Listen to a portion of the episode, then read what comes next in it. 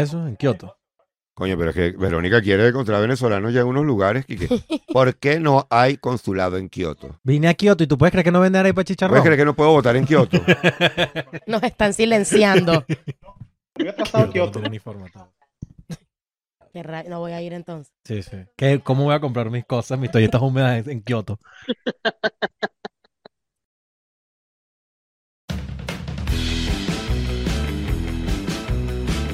Damas y caballeros, niños y niñas, esto es el Club de Habladores. Me encanta el- la introducción africana Claro. o árabe, ¿no? Porque Así es, como, también- así es como yo llamo a mi, a mi proletariado. Yo lo, yo lo invoco así. y, y llegan un poco obreros. Sí, sí, sí, se van a conectar un poco de gente. Obreros con un Eh, martillo y una hoz. Ajá. Me encanta. Buenos días, tardes, noches, bienvenidos todos a que se vayan todos. Un eh, homenaje semanal a la estupidez humana con más de mil y pico de episodios dedicados precisamente a la historia de la estupidez humana. Hoy están con nosotros Valentina Rollero. ¿Qué tal? Recibió comentarios positivos, no debería decir eso porque te vas a... a- Lo vamos a jonear. Sí, o sea, yo siento que eso es lo que pasa. O sea, nadie ahí ha hecho el recorrido de mi ley. Yo le paré bola a mi ley hace como año y medio, dos años. Ujú. Y sí, era un tipo escandaloso, pero El peluca. el peluca ahorita es Freddie Mercury su peor época. Claro.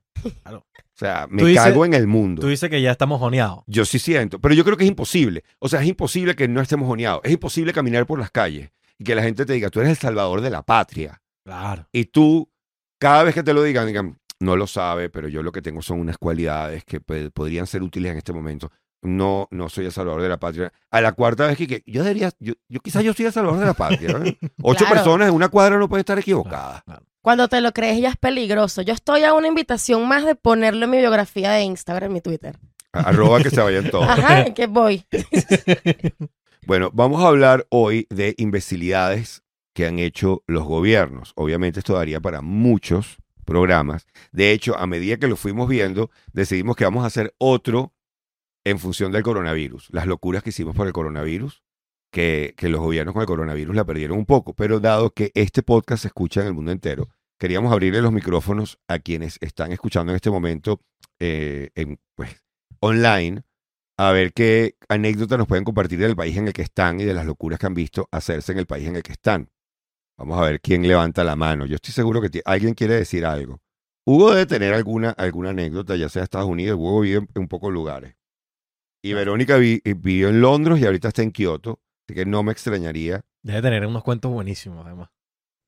del, de Londres. Ok, vamos a darle, vamos a activarle la cámara a Verónica. Dinos. Este, no, en, en Londres hace poco han, sali- han, sac- han sacado dos, dos, este, mm, el gobierno ha sacado dos ideas. Una de sacar a los inmigrantes y llevárselos hasta Ruanda. Y en Ruanda, pues ahí van a ver si, si son... Me encanta que, la sala de espera del país, ¿dónde está? En Ruanda. ¿Qué, qué manera de desestimular es esa? Quique? Palestina. O sea, claro que puedes venir a Inglaterra. Este, te recibimos con los brazos abiertos. Te puedes esperar dos mesecitos en, Palest en Ruanda. claro. Coño, qué, qué manera tan evidente de desestimular la migración. Y si quieres ir al baño, si está en Londres. Exacto. A ver, Verónica. La otra que han hecho, la otra que han hecho ahora es un, es un bote, que es como, un- es- le llaman un barge, que es como un- es como una casa, bote, Una un barcaza. hotel, Yo la vi. bote, Es una barcaza enorme. enorme. Y, pero ahora, por lo visto, han encontrado mm, legionela en el agua del, de, de ese bote. Bueno, porque son puros hombres, no hay nadie que lleve la, la higiene, porque hasta donde tengo entendido, la idea no era meter allí familias, sino meter sobre todo a personas que están pidiendo asilo, migración eh, de origen árabe, de origen asiático o su- del sureste asiático, y los metieron todos en una barcaza. Creo, no sé si tienen tiempo, tienen derecho a salir al pueblo en el que están, pero al pueblo que, eh, imagínate un pueblito de la costa chiquitico, ¿sabes? Sepe. O sea, me, eh, Chuao. Y le dicen a Chuao, mira, te vamos a estacionar una barcaza con 600 tipos que están pidiendo asilo, que no hablan tu idioma, tienen otra religión y todo va a estar bien. Eso no suena como una buena propuesta. Esa barcaza no se utilizó en un momento dado como una prisión o como una, un Yo centro de creo que- retención. creo que sí, pero no, no recuerdo de- de- del artículo. No, no me acuerdo cuando leí el artículo. Cuando uno ve la foto de la barcaza en relación al pueblo, o sea, el tamaño de la barcaza en Tengo relación que al verla pueblo. porque no la vi. Hermano, si un crucerito de turistas le rompe el ecosistema a Margarita en este momento, Sí, claro. A De los turista. margariteños, de, afuera. de gente que viene a gastar. Claro. Esta es una gente que viene a ver qué hace. No le pueden dar trabajo en el pueblo, tienen que comer en el bote y tal y salir a ver qué inventan en el pueblo. O sea, ese pueblo está a 10 minutos de un rodeo, de un torneo de, de- no sé, de bolas No, criollas. del, del club de la pelea. Es- Él ta- estaba a dos pasos del club de la pelea. Están a dos pasos Claro. de tener su propio UFC. Sí, sí, sí. Gracias, Verónica. ¿Ves? Londres. Londres, eh, eh, lo vamos a tocar hoy porque Londres tiene un ministerio Ella- contra la depresión. Me increíble. Wow. Sí, uno, uno que decía que el ministerio de la... ¿Cuál es el que había aquí? El viceministerio de la felicidad. Ajá. El Y uno de se Suprema reía. felicidad, ¿no era? De la suprema felicidad. Sí, bueno, es lo mismo la felicidad que la suprema No, no, no, felicidad. para nada, para nada. ¿Qué diferenciaría la felicidad de la suprema felicidad? Coño, mira, la felicidad es echar gasolina. La suprema felicidad, es echar gasolina sin cola. Exacto. Eso. Ese- hay- hay una buena ahí, una Con lo cual todavía hay mucho trabajo para ese ministerio. Está levantando la mano Hugo desde Orlando para compartir eh, locuras de gobiernos. A ver. Verónica fue a Kioto a, a meter un papel de Londres. Hola, profe. Eh, mira, yo vivo en Florida, así que Florida ya es No, bueno, no, ya va. hacer. O sea, hay tres lugares del mundo de donde vienen las noticias más locas. Florida Man. Florida, China y Australia. China por un problema estadístico. Cuando tienes tanta gente y además hay dinero que apareció en las últimas décadas así insólito, va a haber locura. Claro. Australia porque es Australia, porque la araña más Nacen pendeja mata un pueblo. Claro. Y Florida, porque algo pasa con Florida, no sé si es el agua, el calor, qué cosa, pero yo, acá, yo leí anoche, Hugo, una noticia de Florida. No es que quiera reírme, pero tú lees el titular. Mujer de Florida contrató un hitman para matar a su niño de tres años. Y yo dije, no voy a abrir esto. No. Esto ya, esto ya, y siempre que una, siempre que una noticia comienza con señor de Florida, mujer de Florida, Florida Kid, Florida tal, tú dices, lo que viene no me va a devolver la esperanza en la humanidad. Hugo, ¿qué, qué has visto en Florida? A ver. Mira, y, y quiero, y quiero reivindicar un poco porque resulta que aquí las leyes, mi, mi esposa, yo trabajo en la policía, ella trabaja en el departamento de records, de donde guardan los archivos y todo eso. Y resulta que aquí hay una ley que es los récords de arrestos son públicos. Entonces algo que si en Georgia, en Alabama, en otros estados sería algo privado, que tú no puedes ver que fulanito González mató tres personas y la foto de la persona, eso tú no lo puedes hacer en otro estado, pero en Florida sí lo puedes hacer. Entonces eso causa que la gente crea que aquí hay más crimen que en cualquier otro, otro estado. Claro, claro, porque si en realidad todos tuviéramos acceso a, nuestro, a los archivos criminales de nuestros vecinos, nos quedaríamos a cuadros verdes y amarillos. Qué buena reunión de condominio, además, después, ¿no? ¿Qué vas a decir tú si en el 86 tú estafaste a no sé quién Ajá. y todavía debes... Ajá. Ahí está la del 13. Pero, pero lo que pasó es que aquí hay la- las juntas de condominio en, los- en las organizaciones de casas. Y había una, una casa que había dejado la grama crecer mucho.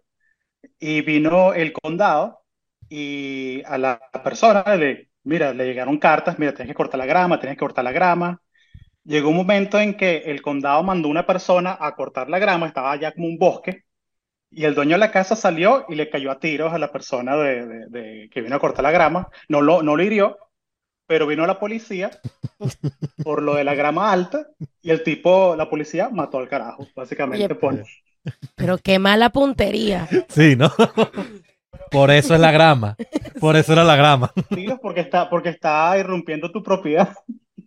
Claro, es que con el tema de la propiedad se van a niveles de locura. Lo que pasa es que la persona que deja crecer la grama eh, empieza a hacerse unas excusas, ¿no? Que, que es que los jardines agrestes son más bonitos, porque se, se llama lo creo que los ingleses tienen un nombre para eso, como que jardín salvaje, eh, donde tú dejas que la naturaleza tome su curso, etcétera. Claro. Y para los ingleses eso es un, un excentricismo increíble. o sea, Aquí también, aquí le decimos monte. o lo que me- Ahí te venden, ahí te venden el paquete con, con las flores salvajes que tú puedes, tú puedes a- a- agregar a tu, a tu jardín. claro, porque que- que- Viene que con tu ani- kit de que- té- que- con tu tetera y los mantelitos. No, pero lo que me, me encantaría es que de repente el tipo lo que estaba criando era un ingeniero genético que estaba criando una grama muy arrecha que había que dejar crecer y tal. Y cuando ve al tipo que, hermano, son ocho meses de trabajo y luego la policía lo mata a él, que prueben la grasma que quedó rechísima.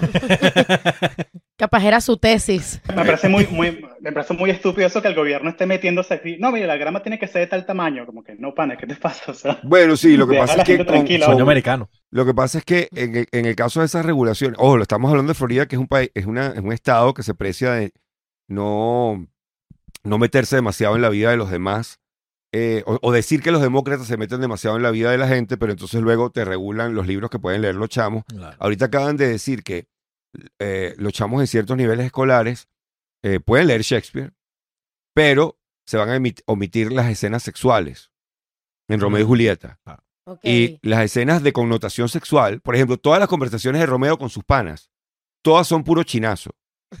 Todas son puras inclinaciones. O sea, soy yo un kilo de carne. Ay, o sea, en serio. Y con esta es- mandarria. Y con esta mandarria, tal cual. Si a, si a Romeo le pica, tiene que rascarse aquello que le pica y le va a dejar de picar. Como, bueno, cógetela. Eso es, en serio, Tú me estás diciendo que, que locura fue inspirado en Shakespeare. la- las partes menos, o sea, que, que, que locura es Shakespeare sin contenido. Claro. O sea, vamos a agarrar nada más las partes de, de, de puns, de sexual puns, Exacto. Y, y tú dices, pero hasta, o sea, ustedes son los que dicen que la gente no se debe meter en la vida de nadie y están regulando esto, pero lo del tiro en Florida que termina un tipo porque, el, primero el tipo que sale con la escopeta porque le están cortando la grama. ¿Dónde está la pregunta?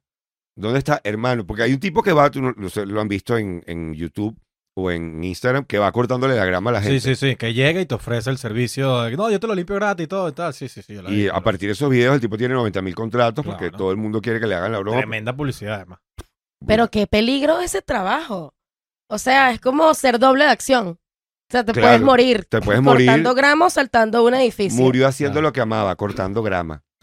claro que aquí tú te vas a hacer eso y eh, te encuentras con que de repente. Y cuando vienes a ver, hay un morrocoy. Porque los morrocoyes desaparecen y solamente son encontrados por el jardinero. Que eh, lo mandaron y que ese pedazo de monte allá al fondo, límpialo. Y yo sé de una casa en la que llegó el jardinero gritando en pánico. Y era porque era un monte Macaracuay que llevaba por lo menos seis años, que no, o sea, no lo habían tocado. Y bueno, fueron a vender la casa, límpiame el monte. El tipo se puso a limpiar el monte y cuando llegó al fondo, el morrocoy era tan grande Qué nervio. que él no lo identificó como morrocoy, sino que él pensó que era un monstruo. Y salió. el claro, ahí debe haber un anije por medio.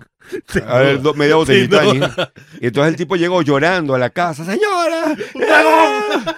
¡Ah! Y la señora, ay, el morrocoy que se había perdido hace seis años. Y además comiendo Hace monte. seis años. Seis años. Es Y- que lo- los morrocoyes, está- o sea, yo creo que es más normal encontrarte los que sí detrás de la nevera. Claro. Ellos Eso- se pierden en lugares así. Imagínate el técnico yendo a revisar. Yo tengo, la, natural. yo tengo la teoría de que el morrocoy es un animal mágico. Y lo que hace son viajes, o sea, el morrocoy, el hábitat del morrocoy son portales espaciotemporales. O sea, el morrocoy de repente está en el jardín, volteas, no lo ves. ¿Dónde está? En otra dimensión. Por eso es que viven tanto. Claro, es el multiverso. Claro. Ese bicho vuelve y está detrás de la nevera. Y después no lo encuentras y dónde está en una sopa. Y tú, qué mierda. ¿Qué coño? Ah, Esa fue otra dimensión a la que pasó. qué feo. ¿Quién más quiere compartir alguna locura? Martín en Dublín. Yo no puedo creer que Martín no tenga ninguna crítica a los irlandeses, ni ninguna noticia de ineptitudes del gobierno que quiera compartir con nosotros. Martín que critica todo, no va a criticar a Dublín. A ver, ahí viene Martín. Muchachos, ¿cómo están? Bueno, la única crítica que yo tengo es que aquí se ayuda demasiado. Aquí yo creo que hay un, hace falta un mínimo de roncha en este país. O sea, en una oportunidad nosotros estábamos buscando un alquiler más accesible y nos dijeron, no, vayan al, al, al City Council que allí les, les echan una mano. Y lo primero que la persona nos dijo fue, eh, porque mi hermana fue primero, me dije, bueno, ok, este, ¿eres madre soltera? No. Eh, ¿tu novio te pega? No. ¿Te drogas? No. Eh, Pero todo eso lo puedo hacer si quieren. no hay manera de entrar en una lista de ayuda si no cumples con uno de esos requisitos. Y uno así como que, pero de verdad.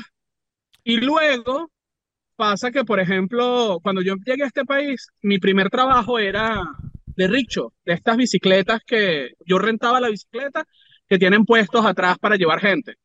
Y tú alquila, te alquilabas la bicicleta y tú andabas por la ciudad de noche paseando a la gente, a los turistas, qué sé yo. Y yo veía cuando de repente llegaba una organización benéfica y ponía su mesa con ropa para, para la gente en la noche, comida caliente en invierno. Pero cuando tú veías la ropa, o sea, zapatos de puma para arriba, Levi- pantalones Levi's, o sea, ropa buena. Que más de una vez yo recién llegado y que mira, este, yo no soy, eh, pero bueno, son Pero yo me cambio como- aquí, no hay problema. Yo no soy indigente, pero, Pero- estos pantalones me, vienen, me quedan bien. Yo tengo experiencia en mendigo, contrátenme. Mira, y, le- y les dan dinero en efectivo. O sea, parecía mentira que yo pasaba desde las 9 de la noche hasta las 3 de la mañana o más tarde en la bicicleta echándole bola, pasé la plata y tú veías que les daban dinero, que los bichos iban y se metían a comprar, no sé, en vainas. Yo, coño, ser mendigo aquí es una vaina, ¿eh? Bueno, me, encanta que tu crítica al gobierno y las medidas ineptas, esta gente ayuda mucho. Sí, sí. Hay que ponerle más roncha a la vida. Me recuerdas cuando en los parques infantiles hace unos años, creo que fue en Londres también, y creo que también ocurrió en San Francisco, los parques se habían vuelto tan seguros que los pediatras, los psicólogos infantiles empezaron a estudiar que, mira, los niños necesitan un mínimo de peligro. Entonces surgió una compañía pagada por el Estado que iba e intervenía el parque infantil. Y la intervención era que, que vamos a tirar un caucho, dos vigas y un ladrillo. Para ver qué inventan los chamos. O sea, eh, estuvieron estudiando cómo hacemos los parques un poquito más peligrosos, más, más de interacción del niño para que el niño descubra los peligros. Y no había aparato. Todo lo que había que hacer era tirar un ladrillo, un palo y ya alguien le iba a pegar a alguien y iba a descubrir, ah, los palos son duros. Ahí yo veo, ahí yo veo es una oportunidad desperdiciada. Yo hubiese hecho un plan vacacional para Caricuao, a esos niños. Imagínate tú, no, quieres que su, que su hijo crezca seguro y de sí mismo. te lo llevas para allá. Te lo llevas para allá. Creas claro. anticuerpos de una Creo vez. anticuerpos y todo. Llegan llanos, hombre. Do- hoy vamos a la piscina, ¿cuál? el Guaire. Exactamente. ¿eh? Me gusta, me gusta. Gracias a Martín desde Dublín. Dublín, Dublín. Ahora empezó, empezó con una bicicleta y mira, está manejando. Ya, empezó con un rickshaw. Wow. Eso porque ese país Bien. ayuda demasiado. Ayudó mucho. ¿eh? Bueno, es que sí, no, es que sí hay, sí hay maneras de echar para adelante. Lo que pasa es que, coño, por lo menos, Briseño ha hablado en sus aburridos, el problema de la vivienda aquí, De la vivienda, sí. en que uno, yo por ejemplo, pago un alquiler mucho más caro de lo que me costaría una, un mortgage, una hipoteca por, por la casa en la que vivo. Entonces, si tú vas al banco y que mira, yo estoy pagando el doble de lo que pagaría si estuviera hipotecado, véndeme la casa. Y que no, es que no cumples con los requisitos para un- una hipoteca de ese tamaño. Pero Mm, si, claro. si estás en el lado de- de- que habíamos hablado antes, aquí las construcciones, cualquier eh, eh, grupo habitacional está obligado a darle al Estado como que es un 5% de las viviendas. Para drogadicto y mendigo. Exactamente. Bueno, hermano, eh, Martín, vas a tener que hacer sacrificio de meterte a droga. Yo creo. O lleva la cultura venezolana, monta una casa en un, en un cerro. Invade. Invade. No hay cerro, pero ganas no faltan. Aquí hay un voluntariado que es ir a limpiar casas de gente mayor que no pueda limpiarla, acomodarla y ese tipo de detalles. Entonces sucede que estas casas que les, a las indigentes, cuando antes de asignarles casa, a veces le asignan habitaciones de hotel aquí en Irlanda. Y Wow. después de la habitación de hotel le asignan una Mira, se le, se le cayó la señal en Dublín. Es que Dublín es una cagada. Sí, no, ya veo. Imagínate tú. ¿Qué, ¿Qué qué tienes país, tú que no agarra bien ahí en qué Dublín? país es ese que manejando no puedes estar en un stream? No agarra en Dublín. No. No, es que estoy llegando a mi casa y se está cambiando al wifi. Ay, Todavía falta como cuadra y media, pero bueno, ya está agarrando. pero tengo una antena recha. Muy bien, gracias Martín desde Dublín. Ya sabemos entonces que la clave es llegar afuera y decir drogadicto. Claro. Bueno, en Portugal toda la infraestructura que hay, porque la gente anda con la locura de que Portugal legalizó todas las drogas. No, Portugal despenalizó la tenencia de eh, cualquier tipo de narcóticos para consumo personal, pero si te encuentran, entras en un plan donde, bueno, ¿qué vas a hacer? Mm. Tenemos estos asistentes, tenemos esta gente que te va a dar trabajo, tenemos esto, ¿qué vas a hacer? Eh, o sea, no es simple y llanamente que, que San Francisco no entendió. ¿sabes? Oregon te- te- se lanzaron la de despenalizamos como los portugueses y los portugueses que no, pero es que no es que... Claro. Ah, y esa gente que va a Ahora, usar. pero ¿qué pasa cuando te encuentras con alguien que le dices, ay, ¿qué vas a hacer? Aquí te trabajo, te ayudo, te... No, yo estoy bien así. Claro, Yo estoy yo fino. estoy bien, yo estoy fino aquí. Claro, ¿Me pueden devolver mi tienes un bolsita, por yaquero, favor? tienes un yaquero. ¿Tienes un yaquero? Ya, yo estoy fino. Tú vives bien así, ¿qué más vas a querer superarte? O sea, Exacto. cuando te ayudan demasiado. Es que, ojo, que en el caso de San Francisco es un ejemplo de gobierno fallido ya. O sea, la política que hicieron con los indigentes de que no, no se les puede relocalizar, no se les puede, sus derechos, bueno, los tipos tomaron San Francisco y la gente se mudó de San Francisco, se fueron. Claro. A menos que tengas un hub con un amurallado estilo, eh, nueva persona con dinero venezolana, que, que ya es un estilo arquitectónico que es concreto armado, balcón de vidrio, donde nunca ves a nadie en el balcón de vidrio, pero hay balcón de vidrio y portón metálico muy rebuscado de manera que se vea que tú pudiste gastar en un herrero con metal mecánica, porque no, no querías meterle más nada a la pared, ni mármol ni nada, sino concreto armado. O sea, dar a entender, ni lo intentes. Y eso es un ejemplo de gobierno fallido completamente. O sea, el- el te- la- las tomas de video de la gente entrando en Walmart, etcétera. ah, ahí está, es una locura. Entrando en Walmart a. Claro. ¿Qué es esto? Porque estamos diciendo claro y no- La casa de- la casa de Nacho en Maracaibo. Bueno, claro, pero, pero es que en Maracaibo te tienes que defender de mala y del sol. O sea, el concreto armado es ya para que no entre ni el sol. Sí. Pero en el caso de, de San Francisco, la, la cantidad de tomas de gente entrando en Walmart, llevándose de todo, porque a la policía le dieron una instrucción que, que, bueno, es que por debajo de tanto no los detengan, porque entonces es un misdemeanor y tal. Bueno, la gente entra con bolsas y ahora Walmart es un... ¿Qué tienda aquí era así? Que tiene todo bajo llave. Es la... la bueno, como Claro, era... que tiene vitrinas y llavecitas. y Todo con como- llavecita para claro, todo, o claro, sea, como unos eh, chinos en el centro. Los carajos de Walmart están caminando así de lado Claro. porque tienen una tienda, o sea, te imagínate un Walmart a pura vitrina.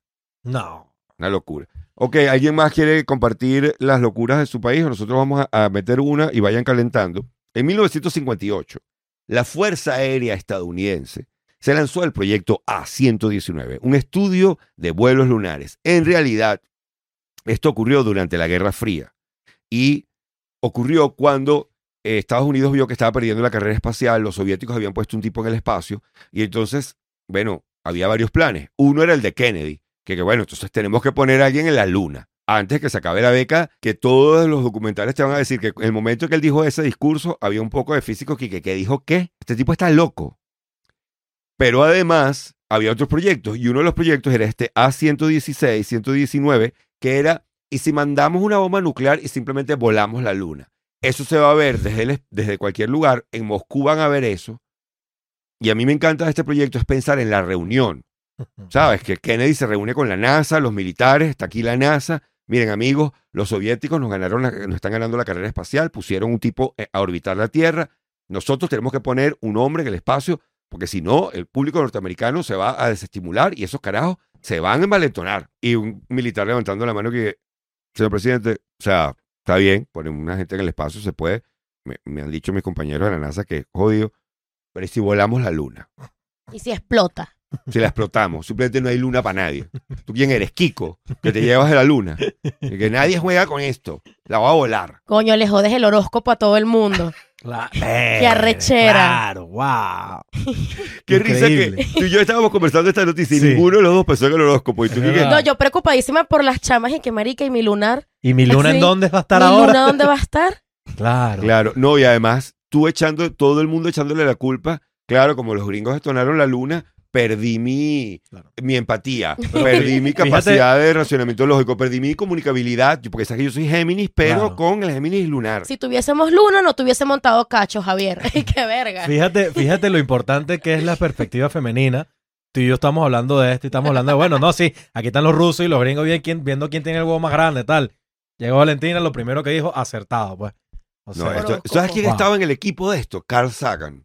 Ustedes quizás no saben quién es Carl Sagan. Sí, sí, sí, claro. Carl Sagan es el que era el Neil deGrasse Tyson de ese momento. De hecho, él fue el que hizo Cosmos, que luego eh, Neil deGrasse Tyson renarró Cosmos. Por ahí está el libro de Carl Sagan de Cosmos.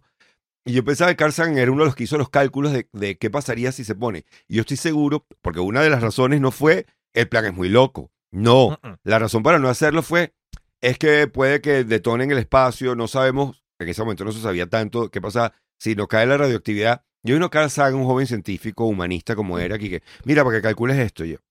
Perdón, yo tengo que calcular qué pasaría si detonamos la luna. Sí, es un proyecto que tienen por ahí, están considerándolo. Mm, Mm, no joda, yo hago unos resultados que, que, bueno, esto es una absoluta demencia, tal, pero eso no es lo que dan los resultados. Esto es lo que dan los resultados. Si esto carajo tú le llegas a decir que hay un rango de posibilidad de que esto funcione, lo hacen. claro. O sea, militares, o sea, cuando, cuando Trump montó Space Force, a mí lo que me encantó es que inmediatamente sacaron una serie que se llamaba Space Force, porque fue lo primero que yo pensé.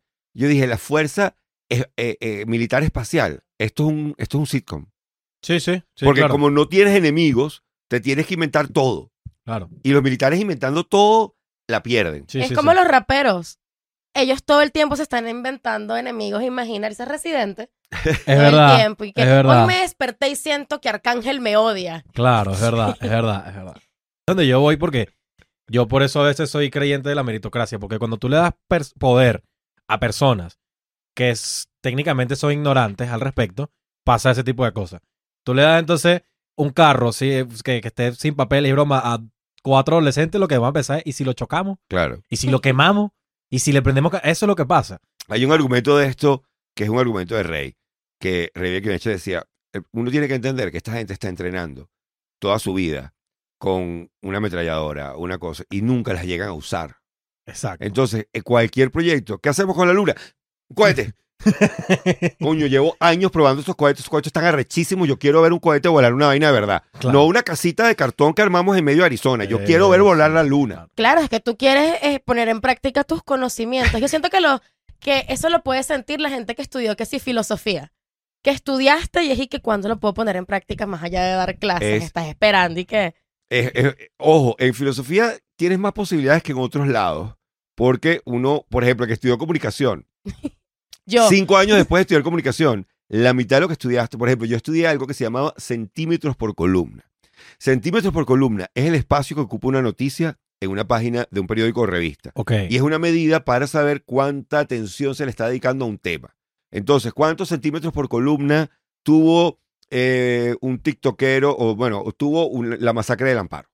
Entonces, tú agarras los periódicos de todo ese mes y medías cuántos centímetros tiene la, la broma y cuántas columnas. Entonces, tenía 16 centímetros por cuatro columnas. O, esa era la medida. Eso sí, eso hoy en día no sirve para nada. De hecho, cuando yo lo te estudiaba, decir, estoy hablando no sirve para nada hoy. estoy pues. hablando de 92. Yo le decía a la profesora Carolina Oteiza, en aquella época ya hay computadoras que hacen esto. O sea, que uno las escanea y le aplica, ojo, y era rustiquísimo el programa, pero te decía, tú, tú so- sombreabas la zona y te decía tanto. No, no, estábamos en clase con una regla, anotando y tal. ¿Cuándo voy a usar esto? Ya ese tipo Claro. por columna. O sea, hoy en día es eh, views, ajá. engagement, etcétera. Y Eso no lo dan ahorita ni de vaina. no, vaina. bueno, te Yo- lo, pero te lo pueden estar dando ahorita, pero dentro de cinco años va a ser otra vaina, va a ser hormonas, porque ya el celular va a venir con medidor de hormonas. Entonces, ¿cuáles hormonas te disparó? Eso es lo que va a importar. Yo me acabo de Ya las próximas redes sociales va a ser que tú tienes el celular y el celular va a venir con dos electrodos por Bluetooth pegados a tus testículos o a tus ovarios. Claro. Y va a ser todo que, en vez de tweet, va a ser todo que, ah, ah, ah, o unas hormonas burdedown que ah, ah, me deprimió burda este tweet que dice, no dice nada, simplemente me disparó la, en el sistema endocrinológico. Vamos hasta allá de un tema químico. Se te cae el teléfono, el bicho grita. y qué mierda, pero. ¡Ah! Ojo, ¡Coño! Lo de mi villano favorito en este caso es tan real que los soviéticos también tenían un plan para volar la luna. O sea, me da risa que dos militares en cada extremo pensando en la misma idea, viendo la luna al lado de su mujer, la mujer que bella esta noche en que estamos aquí tú y yo compartiendo, Boris. Qué bueno que te dieron vacación en el, eh, en el cuartel. Y el general aquí que, "¿Y si vuelo la luna. ¡Qué maldito! Pero es que ahí yo creo que puede pasar algo también que en la Guerra Fría, en este entorno donde estábamos eh, inmiscuidos en todo esto de espías y bromas, muy probablemente a alguno de los dos se le ocurrió la vaina y llegó al otro sitio y que esto vamos a volar la luna. Claro. Tenemos que volar nosotros primero ahora. Y tú dices, "Coño, vamos a volar la luna. Bueno, no, a armar cohete, ¿qué vas a hacer? No, y, y la lechera del de la NASA que tiene, se está volviendo loco tratando de llegar a la meta de montar un tipo en la luna que todos los que hemos visto el programa espacial, eso fue una demencia. Es decir, Claro. tuvieron que desarrollar tecnología de la nada, tuvieron que hacer saltos evolutivos en tecnología dementes. O sea, nosotros fuimos a la luna con eh, la memoria de... Es que no es ni siquiera la memoria de un celular No, de nada. los primeros. Era una vaina así como 175K. Sí, sí, sí. ¿Me explico? Eh, Es la- es la- desarrollamos el velcro para que los carajos no se quedaran pegados al piso. Porque, o sea, tuvieron que hacer miles de vainas y el carajo haciendo todos sus cálculos y oyendo que, ya vamos, tico, si van a volar a la luna me avisan. Yo no voy a estar haciendo todo este peo. Los, te- tenemos tres carajos metidos en un tanque de agua probando un traje. Claro. O sea, ah, ¿qué vamos a hacer con el traje? La costurera que ya va. Todos parados. Todos parados. Un momentico. No, no, no le vamos a volar. Ok. Porque ¿qué va? Pero ahorita el cohete hecho. Ok. Y me encanta demasiado las razones para cancelarlo, de que simple y llanamente podía haber basura nuclear que afectaría, pero fíjate, el- la basura nuclear no solamente se pensó en que llegara a la Tierra la radiación, sino es que podría quedar medio. O sea, la idea era hacer una detonación en la luna. Y si hacemos solamente una detonación en la luna, que vean, coño, qué arrechos somos que podemos mandar un cohete a la luna. Y alguien dijo, sí, pero el problema es que nos va a quedar eso contaminado. Y recuerden que nosotros queremos colonizar la luna. 57. Los carajos de 57 realmente veían tantas películas que, que no, vamos a tener una base allá arriba en nada. Sí, sí, sí. Relajado. Y todavía estamos el con año Elon que Musk. viene, el año que viene. Elon Musk todavía allá. tartamudea cuando le preguntan, Quique. ¿Y Marte cómo? Bueno, you would have to have. y tú dices, marico, cuando, cuando Elon Musk tartamudea, Sí, sí, sí. es cuando tú sabes que la vaina está mal. Y se pone a lanzar vainas y que no, sí, vamos a montar un granier allá arriba. ya tenemos eso ya conversado. Ya, ya el Sam Bill está mandando gente para allá, vamos, Claro, de forma todo. Vamos a montar un bowling.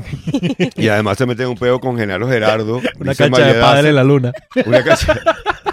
No, y la gente pro- protestando aquí que Fospuca está talando árboles en la luna y nos quieren hacer una cancha de pádel. ¿Hasta cuándo? Jacuzzis en los cráteres. No, La bode- gente- la gente todo el bodegón. tiempo- Bodegón, un Los el bodegón. carajo llega a la luna y hay un bodegón y una cancha de pádel que se jodió esta vaina. Y unos carajos haciendo motopirueta en una vera. Claro. Se jodió. claro, que el coñazo de, cla- de cráteres y que marica cayó en hueco otra vez. Badunts. Ay. A ver, esta es una belleza. En el año 1962, el gobierno estadounidense ordenó que un basurero, bueno, en realidad un basurero lo llaman landfill porque se pone toda la basura y luego se le pone tierra encima y ellos van, agarran cualquier valle, lo llenan de basura y lo van enterrando. Y arriba montado un colegio. Y, eh, arriba, Claro. bueno, en este caso dijeron, yo creo que hay que quemar este landfill porque eh, se está empezando a generar una toxicidad, entonces lo mejor es quemarlo. Es el año 62. Candela era la solución para todo. O sea, luna, candela. Claro. Basurero, candela. El caso es que el fuego se regó y llegó hasta un depósito de carbón. Dicho depósito de carbón va a seguir ardiendo, está ardiendo en este momento durante 250 años, se calcula. Wow. Entonces, había un pueblo cerca de este depósito de carbón y este pueblo, a ver si, si encontraba el nombre, Centralia.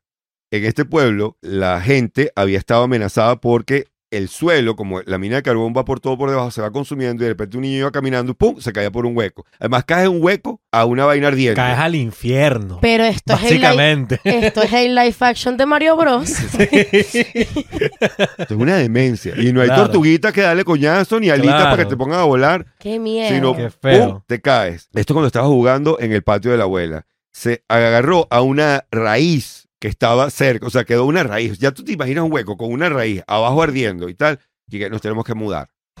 ¿Por qué migraron? ¿Por la inseguridad? No, por los huecos. Los huecos, no, pero porque huecos ahí- encima del infierno. No, los huecos que dan al infierno. Que la persona más fácil para pedirle azúcar de última hora es Satanás. y ya. Qué feo para hacer un día que... ¿Y el perro? Mi amor, ¿Y tú estás abuela? haciendo parrilla. ¿Usted se lo parrilla? Qué bolas el perro. Los residentes de este pueblo tenían medidores de gas en sus hogares para monitorear los niveles de gas tóxico que eran emitidos por el fuego que estaba cerca, debajo y alrededor del pueblo, creado por el gobierno estadounidense que quemó a unos kilómetros de distancia un basurero y no se dio cuenta que el, fuego se regó a un depósito de carbón al lado de este pueblo y tuvieron que finalmente aprobar 14 millones, de- 42 millones de dólares para relocalizar a todos los miembros del pueblo y mudarlos. Cuando, cuando el gobierno llega al punto de mudar un pueblo, eh, siempre me llama la atención eh, eh, hasta dónde lo ibas a dejar crecer. Sí, pero ahí yo lo que veo es las posibilidades en otros lados. Eso pasa aquí y ese pueblo ahorita sería el pionero en parrilla. Claro. No lo vas a mudar ni por el culo. O que No, no. intercambien poblaciones, manden a los argentinos para allá. Un argentino Asado. asado todo el día. Todo el tiempo. verdad. Asado todo el día. Algo se inventan. Y que además aquí le daríamos una explicación mágico-religiosa. Tú sabes que la puerta al infierno está en Yaracuy. Y Exacto. que vamos, y yo te leo los huecos. Y, verga. Venden parrilla buenísima. O se inventa un tratamiento de salud. El pana este que come comida eh, carne cruda, Quique. Y exponerse al calor del hueco es buenísimo para el sistema porque estos gases purifican. Y ahora testículos de toro. Y que... O sea, no. Qué cómico que. Tú sabes que todo eso comenzó con un loco en Estados Unidos que decía que él no tomaba est- esteroides, sino que y comía, se exponía al, igualito todo, se exponía al sol, etcétera, y luego le descubrieron que se tomaba esteroides. Sí. Mm. Y la, la disculpa es muy rara, muy demente. El momento que el tipo se disculpa al público, yo todo lo que quería era darle fe a los hombres de cierta edad, que sí se pueden. Porque siempre era yo, todo lo que quería era, ¿sabes? Uno lo que quería Motivarlo, era claro. motivar a los gringos. Coño, bueno, volé la luna y cayó radiación en la Tierra. Verga, pero la idea era buena. Yo tenía buenas intenciones, se van a quejar. Claro, es lo que estamos hablando de la diferencia entre un pajú y un pendejo. claro, Es lo mismo. el, el- el pendejo no se da cuenta de lo que está haciendo. Si eres pendejo, no te das cuenta que tal vaina. Claro. Pero tú, tú, tú si eres pajudo, no te das cuenta. No, es que tú si eres pajudo. Sabes que esta vaina va a terminar mal. Igual lo Pajudo. hiciste. Y el mamá huevo es el que lo disfruta. El que hace... que le- No, vale, hazlo. El, o sea, porque el pajú hace, profesor, no va a dar tarea. Y todo el mundo, coño, pajú. El mamá huevo hace, profesor, Exacto. no va a dar tarea. Ese es el que ya, o sea, que lo, lo que falta es bailar salsa. Qué Eso cabrón. se quita, eso se quita. Mira, todo el pueblo se tuvo que mudar por ineptitud del gobierno y, bueno, nada, esto me, me parece de las noticias más bellas. Mira, venimos con unas cosas increíbles, mimos pagados por el Estado Wow. en Europa, Wow. porque aquí los hubo. ¿Se acuerdan los mismos que había en los semáforos? Sí, claro. Bueno, vamos a hablar de eso para la gente del Patreon. Si usted estaba escuchando esto, si usted va a escuchar esto, déjame hacerte la intro ahorita. Vamos con la gente del Patreon, que es la gente que paga para no solamente estar aquí, como están, ya, ya los lentes no dan, como está Igor desde Montevideo, eh, Ismael desde Canadá, eh, Josué desde Lima, Juan desde Lima, en Monterrey, México, en Dublín, en Santiago de Chile, en Kioto, en este momento escuchándonos, Verónica sino todo el que quiera suscribirse por 2 dólares nada más, ya tienes este acceso. Por 5 dólares ni te cuento, por 10 y por 30 me quito el... Bueno, eso te lo cuento después. Vámonos con el Patreon. Increíble esta noticia. Y baratísimo ese Patreon.